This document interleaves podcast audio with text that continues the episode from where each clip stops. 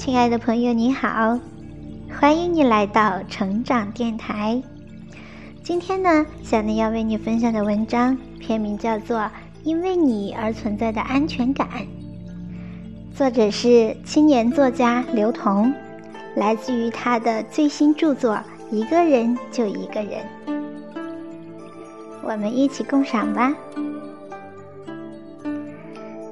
前两年和一群老友年前相聚，我们五个人是中学时的好朋友，大学后分散在不同城市，过上了不同的人生。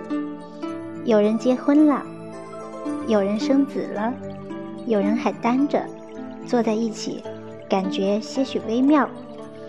忽然有人提议玩个游戏吧。一个人说自己这些年改变了哪些地方。下一个人说：“这些年自己还有什么没变？”五个人每次说的都不同。行啊，比起家长里短，这样聊天更容易让我们了解这些年大家的变化。变了，那就是成长或妥协；没变，那就是坚持或硬撑。但能被拿出来分享，就一定有各自的理由。他们看着我，哎，你先说，你肯定要说的特别多。为什么？为什么我要说的特别多？小程说：“你呀，很奇怪的，开心起来就觉得你什么都没变，认真起来就发现你对很多事情的态度都很绝对。不过也不能说绝对，而是很坚定。”我说：“那是当然。”我也三十五六了，见过很多人，经历过很多事，讨论事情再也不会像以前那样犹豫，行的就接受，不行的就拒绝。以前觉得长大后人生开始复杂，其实真的长到一定的年纪，人生真的越来越简单。小陈给了个手势，让我先说。我有一个地方一直没变。每次回老家，第一件事就是回我们的高中，然后去旁边的鱼粉店吃一碗鱼粉，小碗的炸粉，加一个葱花蛋，还有一瓶豆浆。每次我妈都觉得我有毛病，但我觉得可能我到了六十岁还会这么做，真是很奇怪。我以前很喜欢买名牌化妆品，化很浓的妆，觉得那样才有自信。后来跑马拉松之后，我发现现在哪怕稍微打一点粉底都会自信。这个可能意味着我对自己的关照更多了，也更爱自己了，才能自信。我想说，我有一个地方变了。以前我不喜欢一件事或一个人，会花很多时间去研究为什么我会讨厌，也会和人讨论。但现在，如果我还不喜欢一件事或一个人，我根本懒得提。以前是看不顺眼，现在是不感兴趣，可能是懒，也可能是觉得自己的时间更珍贵了。我还是每周去电影院看三场电影，还是一个人。我女朋友总觉得我约了别人，其实我就是一个人。她和我一起看过几次，我觉得没意思。还是选择一个人看电影，那好像是我一个人的时间，很多事情都在一个人看电影的时候想明白了。我以前喜欢下了班就和同学聚，现在下了班就回家，觉得以前浪费了好多时间。突然有人问：“那你回去干嘛？”回去，回去做做饭，看看电视，玩玩游戏什么的。我还以为你做了什么了不起的事情。以前总是把时间花在别人身上，现在都花在自己身上，就不算浪费了吧？又轮到我了。我还是很喜欢和你们见面，无论是二十年前还是今天，无论过程中我们彼此有多看不惯对方，但是很奇怪，我们就这么坐在一起，就好像我们没有人结婚。没有人发胖，我很想约你们明早一起去学校旁边的鱼粉店吃鱼粉。好啊，明早去啊！所有人应和。来来来，继续继续，再玩两圈。如果有不赞同的，我们也可以敞开了聊啊。小六招呼着继续。一月底的湘南寒意很重，夜宵店的玻璃门内都会加一层厚的塑料垂帘，一丝风吹进来，店里的人都会打个寒战。但此刻的湘南又是热闹的。外地回家的人，如我们，都纷纷回家，终于相遇的，日常相聚的，长得通红的脸，分不清是因为酒精还是因为喜悦。大家和老板、老板娘都像朋友，我们看着他们变老，他们看着我们长大。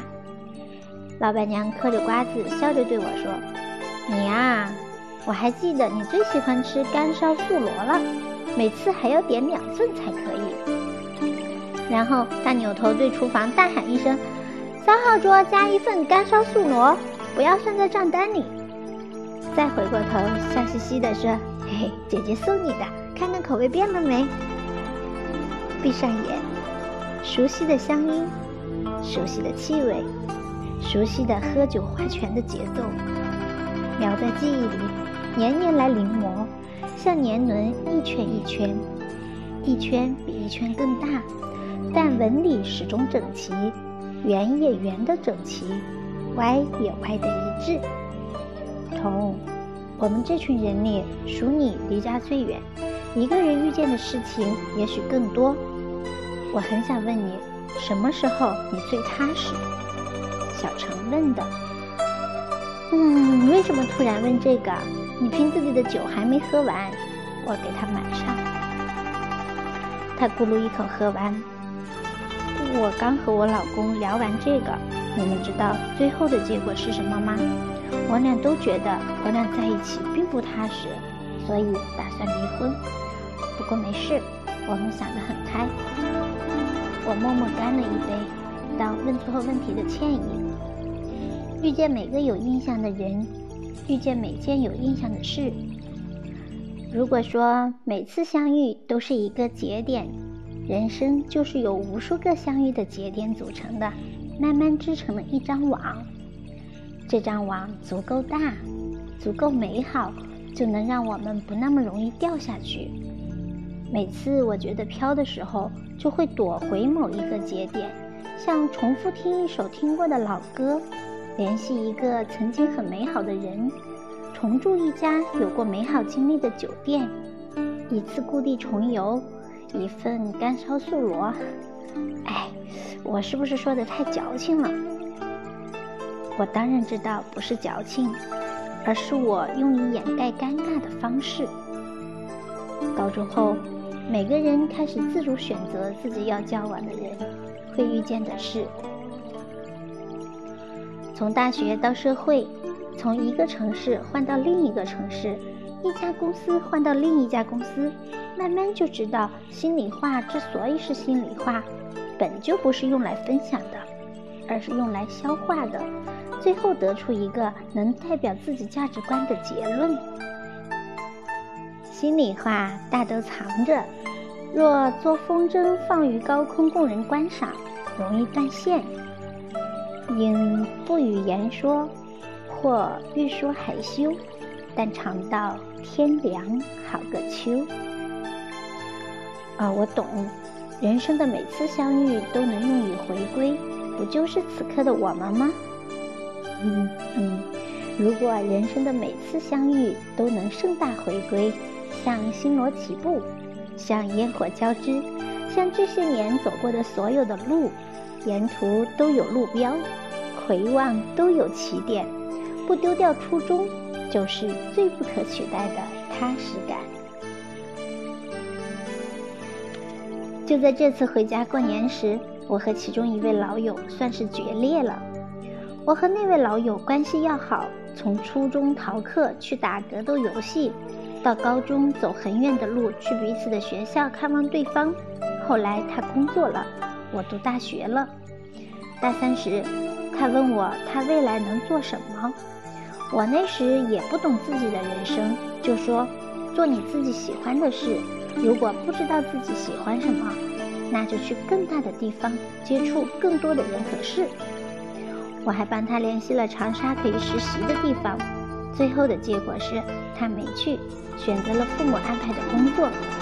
见面时，他有点抱歉，说：“没办法，我也没别的选择。”我说：“我懂。”后来我大学毕业后，他说他的生活并不如自己想象的。我说：“你现在改变还来得及。”他说：“好，他想想。”之后又不了了之。此后的十几年，我们这样的聊天不下十次，次次结果都一样。后来他结婚了，生了第一个孩子，生了第二个孩子，他依然会跟我说起他的人生，说起他的无奈。